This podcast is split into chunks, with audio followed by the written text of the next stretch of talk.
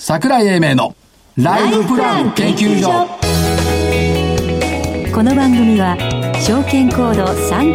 3965株式会社キャピタルアセットプランニング一般社団法人日本 IFA 協会の提供東京証券取引所の講演でお送りしますこんにちはライフプラン研究所所長の桜井英明ですそしてコメンテーターの正木昭夫です。よろしくお願いします。そしてアシスタントの飯村美希ですお願いしおま願いすしまよろすしくお願いします。これすごいねこれねすごい。やっぱりアクリル板でみんなが仕切られていますよね、やっぱりね、こういう状況下ですからね。はいえこうなんか穴を開けてみるとさダメですアクリル板に穴開けるとよーく見た情景にさこうあちょちょっと言いたいことは分かりますテがレビドラマとかでよく見るじゃないあそういうの見たくなねりますがあまあ、そうでもないんだけど、まあアクリル板があって安心で今日はあのマスクかけかけてますね全員が、えそうですね。えーちょっとお聞き苦しいかもしれませんがご容赦くださいということで日経金株価本日は7円安1万9345円、み5日ぶりの反落5日ぶりっつってもね、7円。これねだからねえ金月火水でしょ、先週の木曜日安かったんだよね246円安でしょ、はい先週の木曜日からずっと高くてまた木曜日安いってこれ木曜日天中札だねあ、そう。うわ知らんけどいやいやいやいやいや。いずれ良くなります。そうですか木曜日。はい。で、えーっと、売買代金が2兆2997億円、値上がり1000コロ98、値下がり1000コロコロ7、でね、新高値21はい。はいいんですが、新安値がゼロなの。あ、その方がいいじゃないこですのか。間までさ、新高値ゼロだったのがさ、新安値ゼロになってきたから、とっても良くなってきたなというふうに思っております。いい気がしますね。そして、えーっと株価の方は、まあ、あのコロナウイルスを悪材料として動いてはいるんですが、多分にねこうなんつうのデータはさることながら、なんとなく空気の問題で上行ったり下行ったりしてるよう な空気ですか。するんですよ。ほ。それでねまあいろいろこう考えてみたらね幕末飯村さん幕末好きなんでしょはい好きです幕末の憲憲法の流派っつうのあるじゃないうあ、ありますあります。例えばその近藤勇、はい新選組組長あの方は天然理修流理心流通法なんだはい。八王子とかあっちの方の日野の方のね、はい憲法だったそうこれはね憲法は気だっていうオーソドックスな憲法気分の気おー気合でなんとかしろってそう気合でなんとかしろって言って、とにかく実践重視だったのどんな手でも使った、なるほど。はい喧嘩喧ね嘩 UFO みたいな、そうそうそう、はいこれが新選組系なのね、はい一方で幕末のない獅子系はね北進一刀流とかね、はいおお上品ですねうん千葉修作だとかね、それから新東無念流だとかね、そういうのがあって、こっちはね、憲法を合理的に分析したの。分析。つまり気合では勝てないと。はいおう合理的に分析して、えっ、と、必殺剣なんてないんだけど、合理的な戦法を取って、結局どっちが勝ったのよってよくわかんないぞ。最初の頃新選組が勝ってたんだけど、最終的に幕末の獅子の方が勝ったから、やっぱり合理的に分析した方が強いんだろうなと。株式市場も一緒で、私みたく切れやってちゃダメなんだ。そこに行くんですかそうよ。すごいな。幕末の竜、剣道の流派から、そう。思いを馳せて思いを馳せてやっぱり合理的に整合性を取った分析をしないといけないほう。じゃあ分析を今日もしていただき分まし析ょう。をした結果ですね先週の銘柄のバトルに行きますとですね、はいゾウさん、はいメディカルデータビジョン3902はい。今日ストップ高したよねしましたね。 668円が781円はい。上昇率いきます16.9%これだ。ちょ、これが、これが分析の結果ですか M32413、はいドクター支援が役に立つではい2つの銘柄ともにキーワードは長生き銘柄でした、はい M33130 円から3745円、はい上昇率19.6%、はいまあそこそこ上がったよねっていう感じわかりましたよ。でアリさんシノブス24 1ノプス4428 1420円から1796円。26.4%上昇。すごい。たった5日いでね。やーすごいですね、 4598デルタフライ。誰も気がつかなかった。でも743円から880円、18.4%上昇。はい。 MDV よりいい。テはいレワークのアステリア、えー、324から363円、12.0%の上昇。はいということで、結果全部丸だったんですけどね。全勝すごい、やっぱり26.4%のシノブスが光っ、シノブスが光光ってるんで、私を勝ちにしたい。だけど分析ってそういう分析時間がないから今日の銘柄。はい。今日はですね、またどっちにしろあれなんですけど、えっ、と、こういう状況の時ですから、生産設備、えー製造設備のメンテナンス、はいこれを、これをおー優先してほしいと思いまして、えー、グレーステクノロジー、はいえー、6541、はい1銘柄です。こんな時だからグレーステクノロジーだろういねや、だってこういう時間があるときに、はい設備をきちっとメンテナンス私、このところですね、ええ1名からでいいの1名からでいいですよこのところね、飛んで埼玉っちゅうあの映画をね、ずっと毎週見てんのよ。毎週見てるってすごいですね。 はい結局5回ぐらい見ちゃったね。なんかの分析に役立つんです か すごいよ、ここから出てくる銘柄。8279、八尾港。やっぱり出てきましたやっぱねか、全国埼玉化計画をね、はいもうこれ映画ご覧にな島った島。方村以上に八百子だよ、これ、やっぱりね。はいで、八百子はね、この下落相場の中でね、昨年来高値取ってきてたのね。そうなんですよねだから、八百子。はいまあ、あの、埼玉の代表ということで、八百子をね。はいそれから、9419のワイヤレスゲート。地味なんですけど、えっ、と、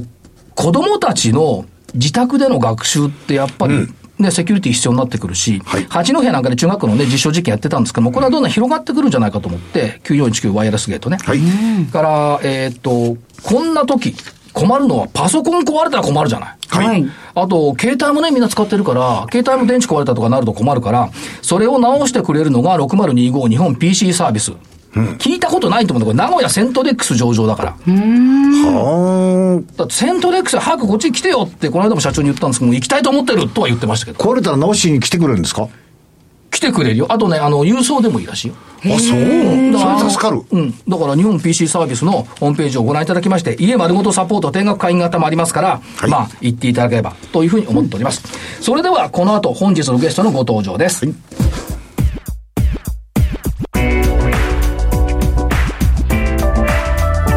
桜井英明のライフプラン研究所。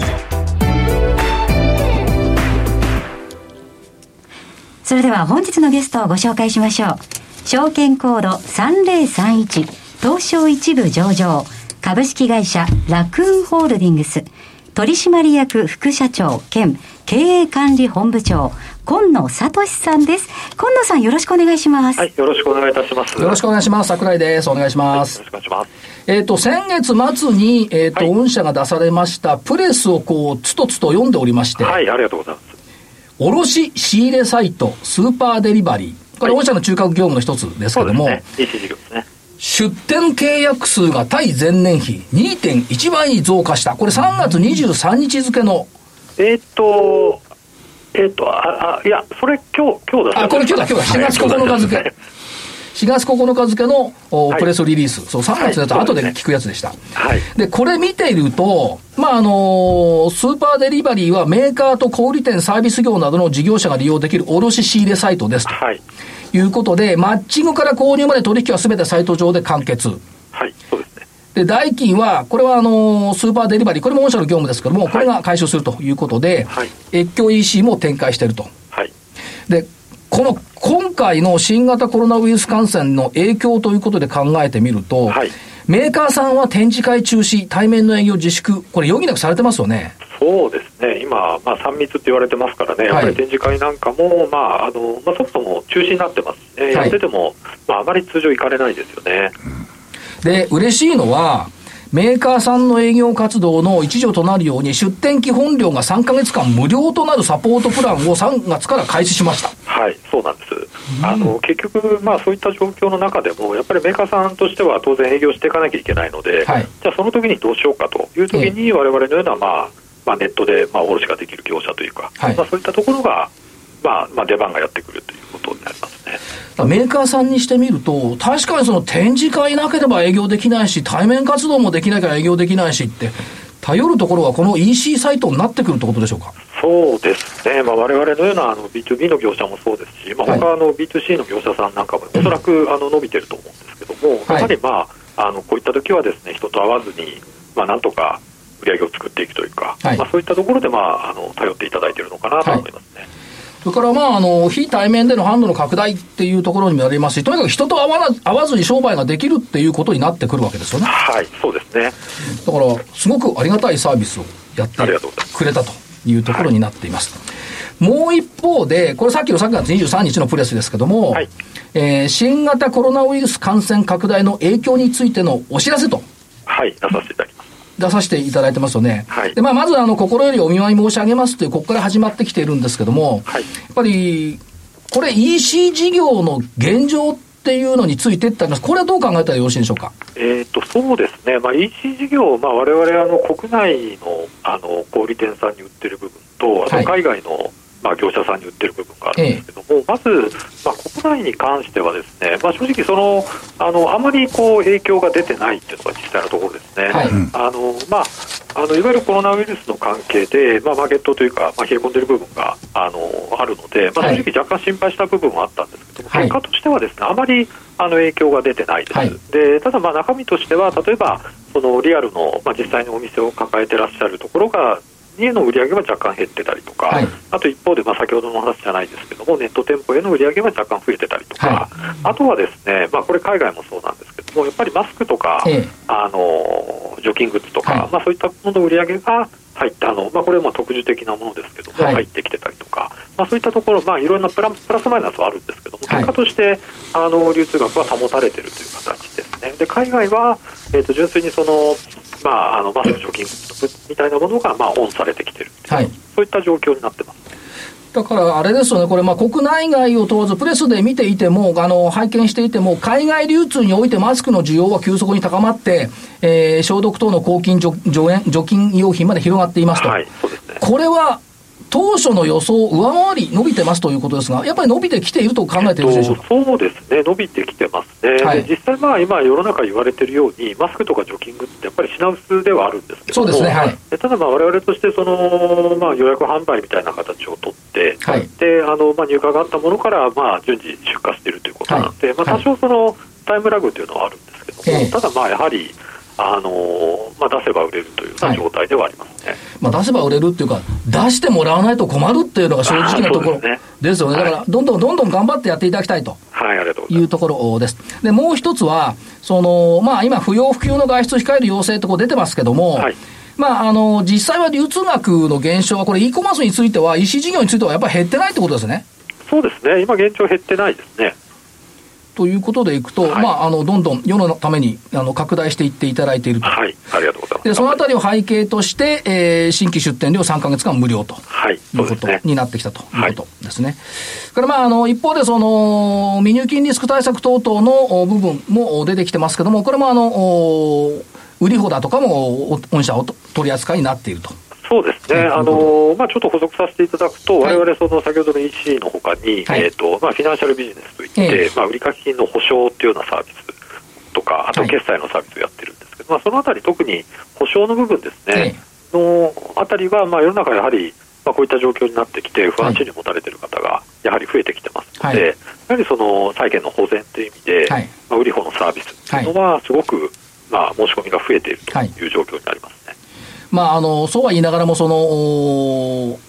うまくコントロールをしながら、これを拡大していくというふうに捉えてよろしいんでしょうか。はい、そうですね。当然あの我々が保証してますので、はい我々が、あのいわゆるあの未払いのリスクをはい背負う形になるので、そこは当然我々としてはあのうまく審査をしてコントロールしながら、はい我々自身が大きなあのリスクをまあ背負わないようはにいしながら、まあうまくはい攪拌していくという状況になります。だから、これ、今野副社長の得意分野ですよね。いやいやい やいや、ありがとうございます。うまく被らないようにやっていくっていうことですよね。ありがとうございます。それから、えっ、と、げ業績面ということでいくと、やっぱり、あのーそうは言っても、おまあ、警備っていうふうに考えておいてよろしいんでしょうか。はい、あそうですね、まあ、特に我々あの4月がちょうど決算ですので、はいその意味だと、まあ、今期の業績に与える影響というのは、そこに書かせていただいた通り、はいあの軽微なものになるかなと思います。ええええはい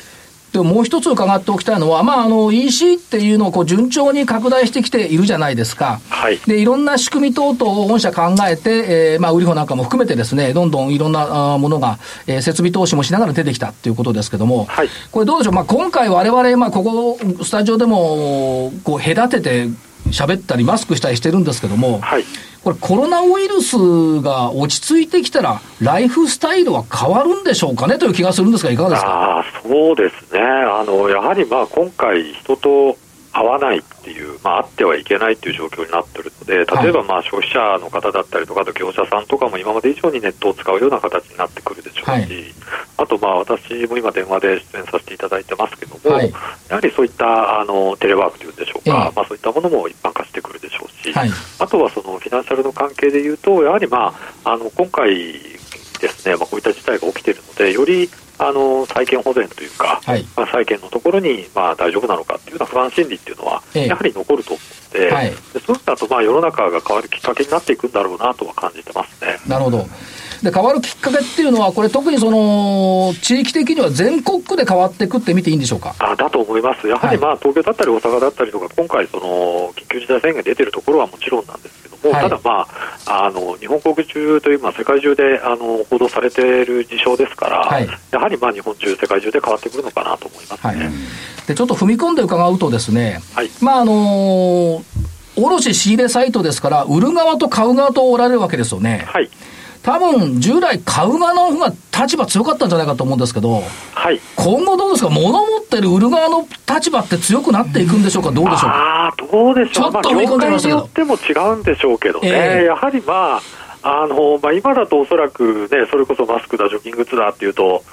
売る側の方が強いのかもしれないですよね、はいまあ、そこはまああの業界によっても違うのと、はいあとはまあそのタイミングによっても違うのかなと思いますね。なるほど。はいまあ、それはまあ、最終的には拮抗するというふうに見ておいていいわけでですすよね。ね、そうですね、そう思います。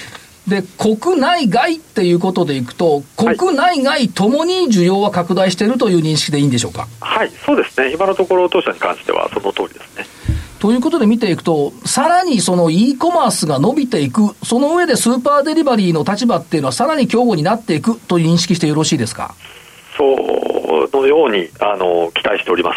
はいで、でもう一つは、その中小のメーカーさんなんかの応援支援ということで、今回の3ヶ月無料間サポートもやってますけども、はいその意味で、その中小のメーカーさんも、あこのシステムがあったんだって、改めて気がついてくれた面ってあるんでしょうか。そうですね、あのそれはあの今回あの、今日発表させていただいた通り、はいあの出店企業数、あの新規がですね、ええっとまあ、2倍強になってますので、はいそこはあのやはり今、だからこそネットを使って、はいえー商売したいっていう流れが来てるんだろうなと思いますね。そうですよね、そのそもそもそのお客さんがなかなか今、対面では来てくれないし、はい、仕入れに行くのも対面では行けないし、ってそうですね、ちょっと怖いですよね。言ったら、楽さんしかないんじゃないですか、これ、どこ ありがとうございますどこなんですか。はというふうに認識しちゃってよろしいんですかはい、あのそういうふうに考えてください。それが全国津々浦々、かつ世界中に展開を今後していくっていうふうに考えると、はい明るいですね。ですね、あの頑張りたいと思います。ですね、です ね、きっぱりですねと、副社長おっしゃいましたね、今ね。ややっぱりそういう流れ、これ、まあ商品って多岐にわたるじゃないですか。そうですね、まあ、我々でいうとあのアパレル雑貨ってよ呼んでますけども、はい基本的にまあ取り扱ってないのは生鮮食品と、あとははいまあ、そうですね、部品みたいなものですね、ええそういったもの以外は大抵扱ってまして、例えば最近だと加工食品だとか、はいまあ、そういったものも伸びてたりしますね。はい。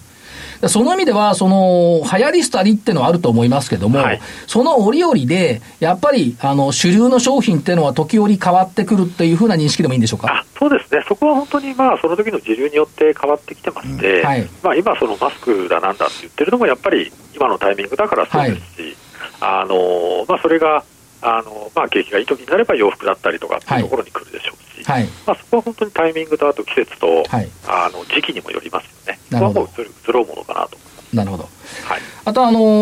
ー投資家さんたくさん聞いておられると思うんですが、はいえーまあ、ライフスタイルも変わるっていうところまで含めて、今野副社長から一言メッセージいただけるとありがたいんですが。そうですね、あの今、まあ、コロナという問題があって、あの日本中、非常に、まあ、日本中といいますか、世界中、非常に厳しい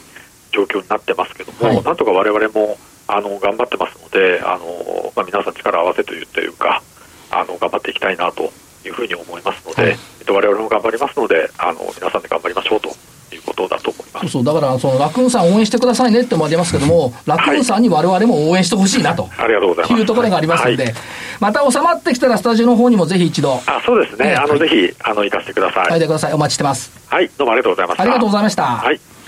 えー本日のゲスト、証券コード3031、東証一部上場、株式会社ラクーンホールディングス、えー取締役副社長兼、えー経営管理本部長、今野聡さんでした。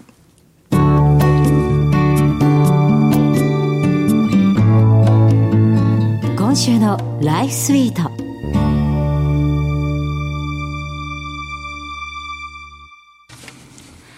さて、ライフスイートのコーナーです。このコーナーではキャピタルアセットプランニングが開発したライフプランシミュレーションツールライフスイートを実際に触ってみてよりリアリティのあるライフそしてマネープランニングのノウハウを皆さんと一緒に共有していきたいと思います。えということでですね、このライフスイートというウェブツールなんですが、正木さんに言われまして実際にやりました。やってみたやりました、おーえーで入力項目なんですが、はいえー年齢や職業や生活費なんかをとうとう入力していくんですが、はいえーこちらの画面のキャプチャー画像なんかはあの番組のウェブサイトの方に掲載しておりますので、えーご確認いただけたらなというふうに思います。これ見れるんですかはい、入れていったんです、ちゃんと正直に。そしたらですよ。おーはいはいえっ、と、枯渇年齢、えっ、と、資産が枯渇する年齢っていうのがポンって出てくるんですそれけってど。あんま見たくないけど見ちゃそううんだなんです。私、すごいちょっ と、ご飯が喉を通らなかったんですけど、えっと、とりあえずですね、状況をお伝えすると、私、62歳で、ちょ、ちょ、ちょっと待って。資産が、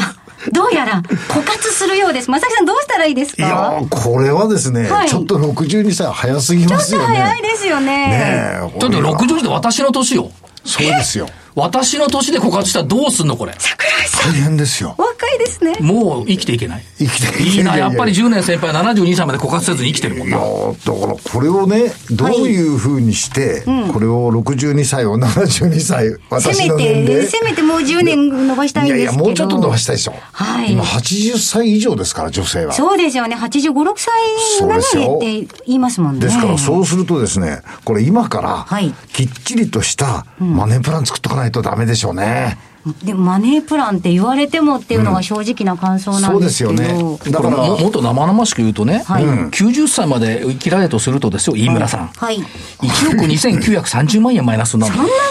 に。マイナスです2000か万円どころじゃ効かないのよ、これ。 1億2000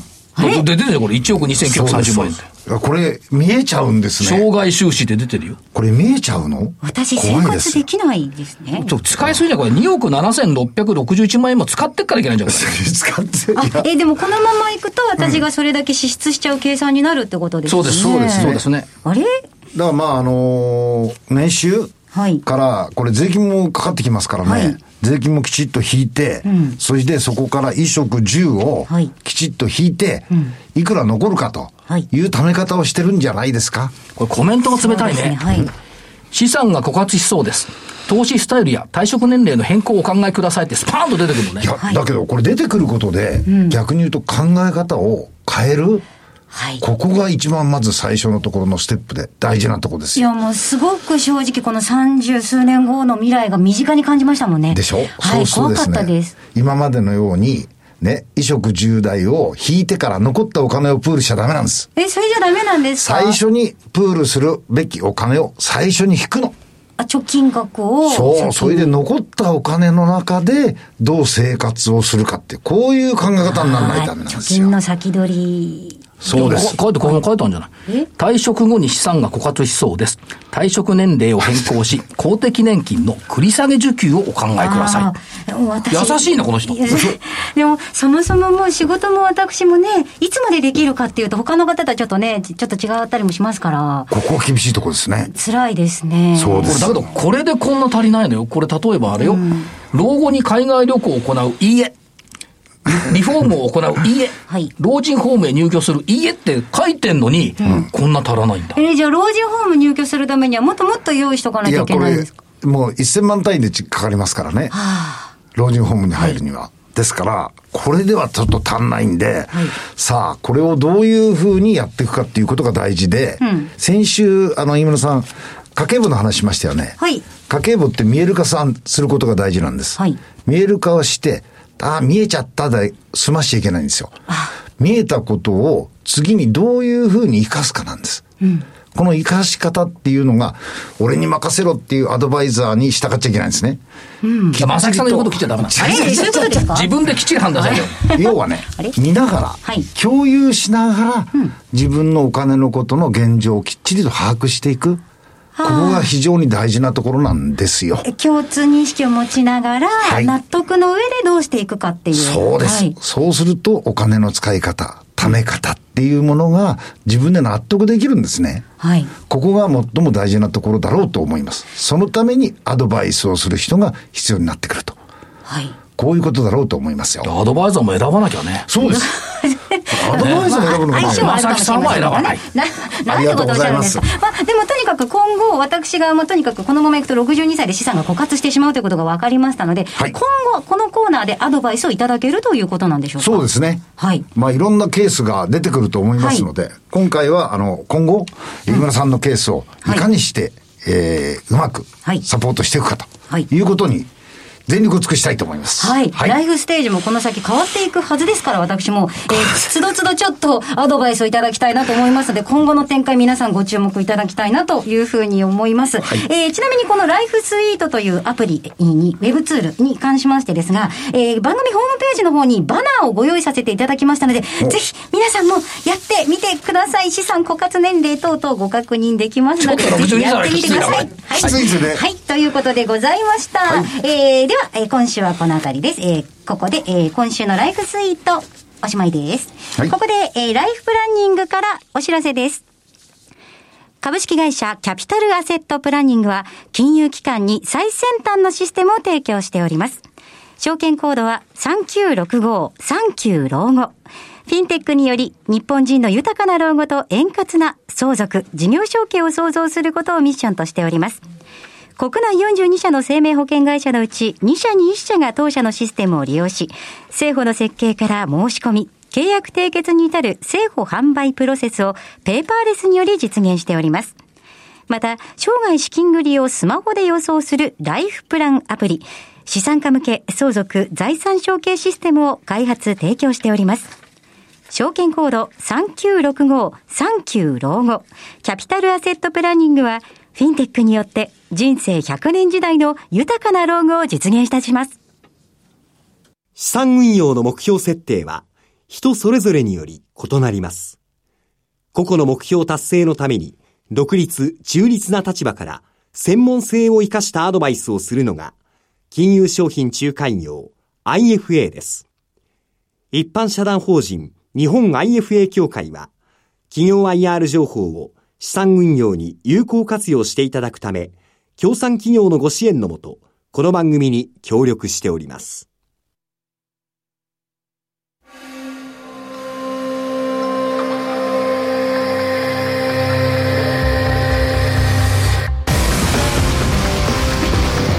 桜井英明のライフプラン研究所この番組は、証券コード3965株式会社キャピタルアセットプランニング、一般社団法人日本 IFA 協会の提供、東京証券取引所の講演でお送りしました。なお、この番組は、投資、その他の行動を勧誘するものではありません。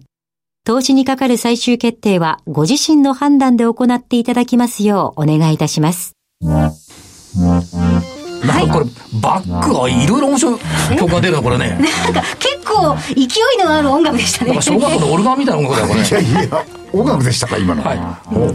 えで何正木さんがお話ししたいことがあるあの一つ、えーこの番組の始めあの開始を記念してですね桜井さんのサイン入りのブルゾンを1名様にお送りしたいと思ってまして、わあえー今準備中でございますので、えーぜひ、えーご期待いただきたいというふうに思います、まだ詳細は後日ご連絡させていただきますこれサインない方が欲しいよねいやいやサインあった方がいいでしょいや、なんやったかよご利益ありそうですから、だって最後おほら通販とか願いしますでよ。売れないじゃん転売はしないであ元々売れないすです先にその、その、発想の中ですね。転売しちゃいけないんだな、はははということで、えー、ライフプラン研究所本日はこの辺りで失礼しますお相手は所長の桜井英明そして日本 AFA 協会の正木明夫アシスタントの飯村美樹でした。まだ5秒あるな、それでは来週のこの時間までごきげんよう